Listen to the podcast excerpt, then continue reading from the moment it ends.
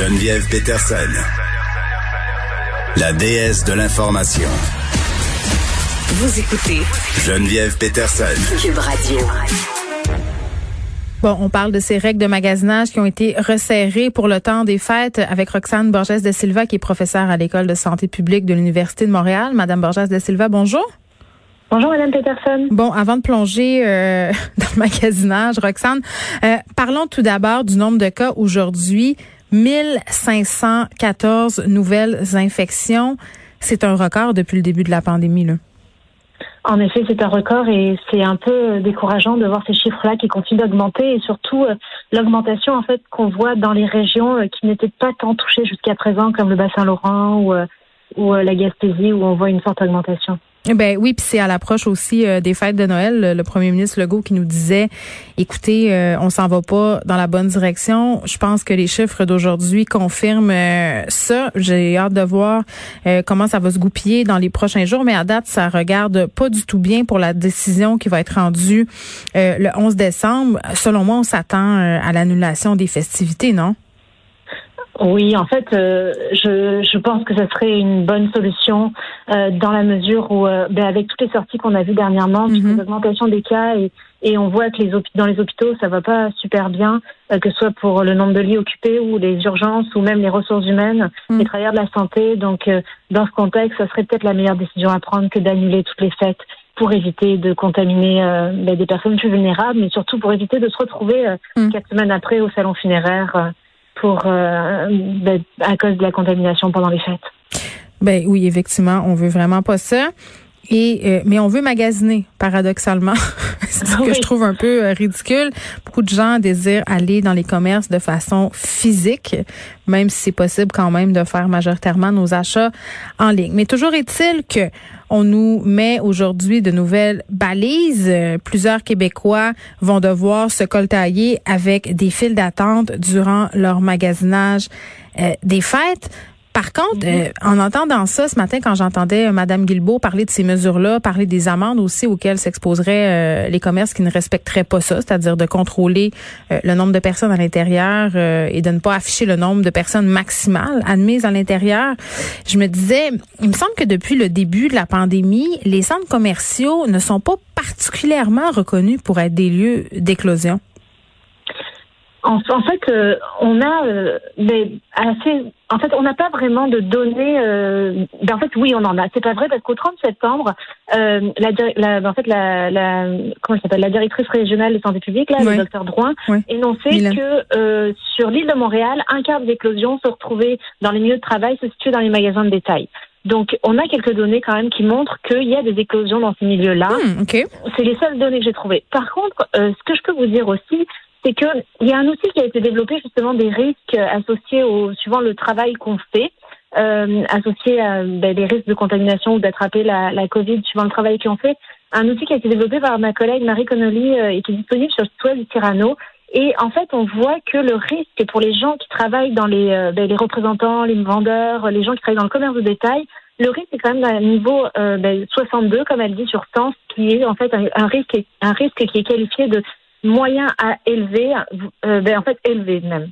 Donc, euh, on voit quand même qu'il y a un risque euh, pour les ces travailleurs-là, et il y a un risque aussi pour les personnes qui y vont. Puis, de toute façon, il faut toujours revenir à ces règles de base qui sont euh, dans un milieu clos, sans masque, sans distanciation, sans lavage des mains, avec beaucoup de personnes sur place, on a de très gros risques. Donc, plus ces mesures, moins ces mesures-là sont respectées, plus on a des risques.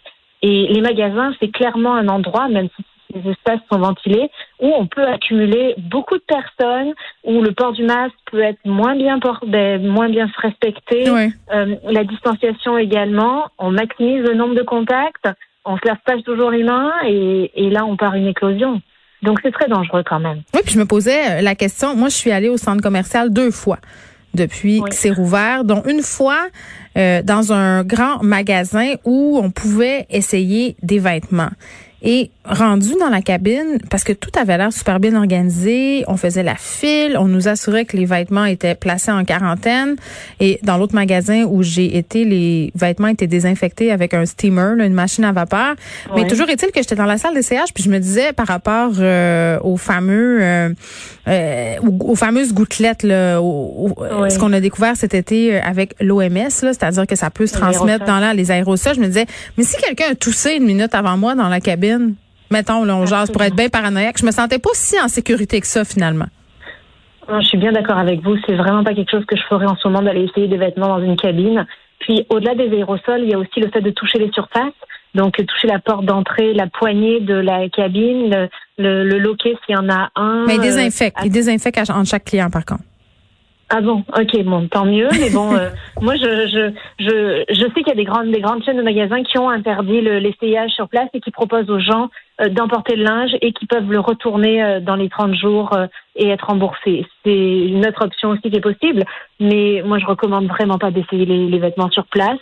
Puis, quant à la décontamination par la vapeur, c'est certainement une bonne chose, mais est-ce qu'elle est bien faite? Il y a des mesures particulières à à respecter par rapport à ça. Euh. Non, non, on s'entend là que c'était vraiment pas ISO 9002 là, la jeune personne qui désinfectait euh, la chemise que j'ai essayé faisait ça distraitement en parlant avec une autre vendeuse puis on la comprend là son métier c'est pas scientifique là elle vend des vêtements puis c'est bien correct sauf que j'avais pas l'impression que c'était la désinfection à 100%. Puis, il était pressé aussi il y avait beaucoup de monde. Euh, mais voilà, là, Madame euh, Borges de Silva, euh, par rapport à ces mesures, euh, néanmoins, je pense que plusieurs centres commerciaux, plusieurs commerces, comme je le disais au début de l'émission, les appliquaient déjà très, très bien. Avant, on parle de la distanciation, on parle des, des files d'attente, on parle du nombre de personnes maximales à l'intérieur des commerces. En classe, ça changera pas grand-chose. D'ailleurs, c'est ce que nous a dit un propriétaire de centre d'achat auquel on a parlé, là, que pour eux, bon, écoutez, là, ils faisaient sensiblement ça. La seule chose qui va changer, c'est qu'il va afficher le nombre de personnes, va mettre des pancartes. Mais je me pose quand même la question. Moi, j'ai perçu, euh, mais là c'est une impression personnelle et j'ai pas fait d'études là-dessus, mais j'ai perçu un relâchement entre le début de la pandémie et euh, disons euh, ben, qui a eu lieu au cours de l'été et au début de l'automne. Mais je pense que oui, il y a moins d'agents de sécurité, il y a moins de personnes qui contrôlent, bien sûr. Puis on voit moins de files d'attente aussi devant les magasins. Donc est-ce que les gens fréquentent moins les magasins ou est-ce que les mesures ont été relâchées sur le nombre de personnes à l'intérieur?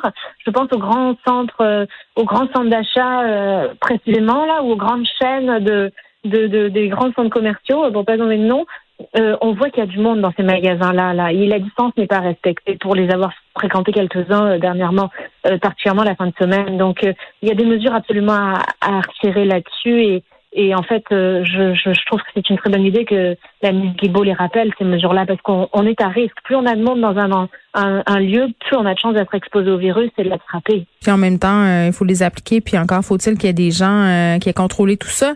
La ministre Guilbeault suggérait d'engager des gardiens de sécurité euh, au privé. Ça coûte très, très cher. La police ira certainement pas s'en mêler. Ils n'ont pas de temps. Fait qu'en en clair, est-ce que ça va vraiment changer quelque chose? En tout cas, moi, je, je doute fortement. Et là, ma peur, c'est que les gens se garochent avant la mise en place des mesures vendredi. Ça, ça dépêche d'aller faire leur magasinage.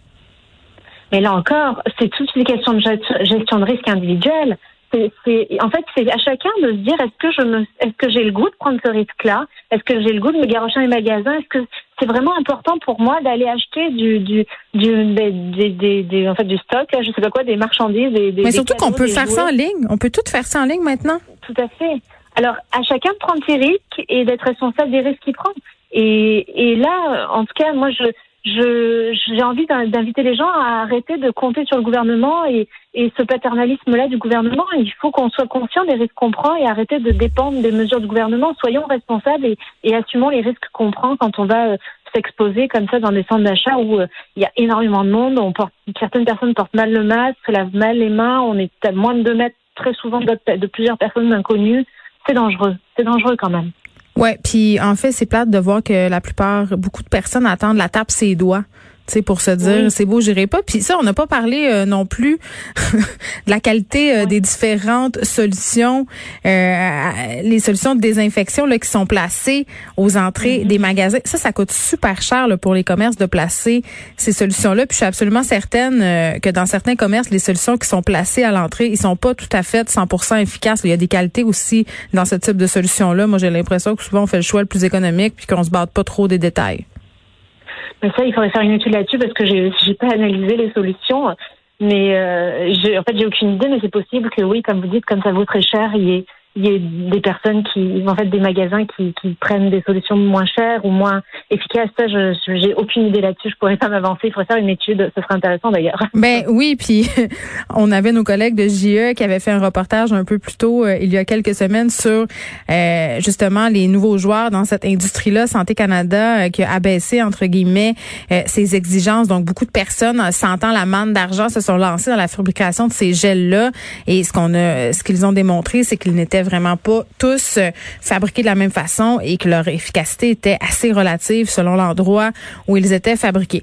Bref, euh, on s'en va du côté du vaccin. Je pense que c'est la chose euh, qu'on attend. C'est le plus beau cadeau de Noël qu'on pourrait pas avoir. Tout le monde attend ce vaccin-là comme si c'était la solution miracle. Et là, ce matin, je suis un peu tombée en bas de ma chaise quand j'ai lu dans différents médias qu'un, mais ça, on s'en doutait, là, que le vaccin apporterait pas nécessairement un retour à la normale tout de suite. On en a déjà parlé ensemble.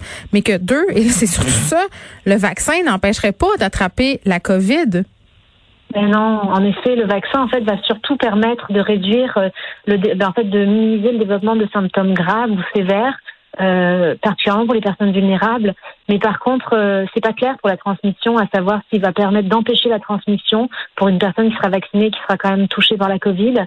Et c'est pas clair non plus aussi la période d'immunité.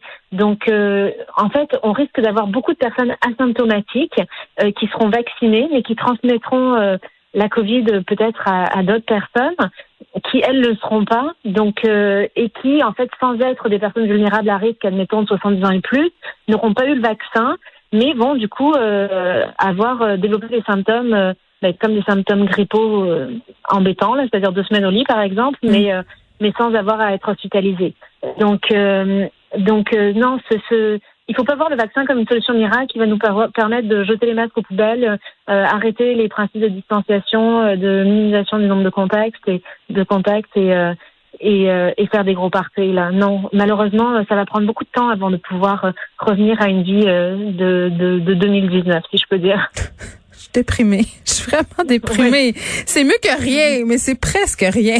Sérieusement. En fait, euh, ce vaccin-là va surtout permettre d'éviter des, en fait de, de- d'éviter les décès euh, les décès liés à la Covid et d'éviter aussi de surcharger le système de soins et Mm. donc de pouvoir continuer de prendre en charge les personnes qui ont des besoins autres de santé autres que la que pour la Covid. Vous savez toutes ces personnes qui sont en attente pour des chirurgies ou pour des cancers, etc. Oui, ça, c'est très préoccupant.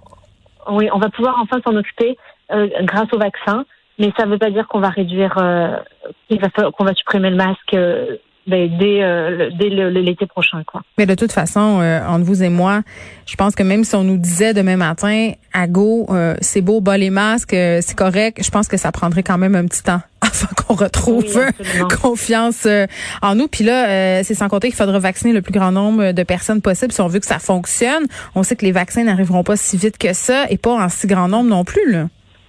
Tout à fait. euh, on va, ben en fait, euh, le Canada n'étant pas un producteur, c'est sûr qu'il va falloir. euh, il y a des ententes qui ont été signées par le gouvernement canadien, donc on va avoir accès à certains vaccins, peut-être moins vite que les pays producteurs, évidemment. Euh, et euh, on va pouvoir, en fait, suivant la procédure qui a été définie par le gouvernement, vacciner les personnes vulnérables et les travailleurs de la santé en priorité. Mais on n'aura pas, on sera, la population ne sera pas vaccinée au complet dans six mois, c'est sûr. Et l'autre chose aussi, c'est qu'on, il semble il semble y avoir des personnes qui sont un peu plus réfractaires au vaccin. Alors, euh, mais euh, moi, je les invite à y réfléchir, euh, d'autant plus si ce sont des personnes vulnérables, parce que euh, c'est en se vaccinant qu'ils ben, qu'ils vont minimiser les risques d'hospitalisation et de décès. On parle de 700 000 doses qui seraient administrées au Québec d'ici au 31 mars. Roxane Borges de Silva, merci. Roxane Borges de Silva, qui est professeure à l'École de santé publique de l'Université de Montréal.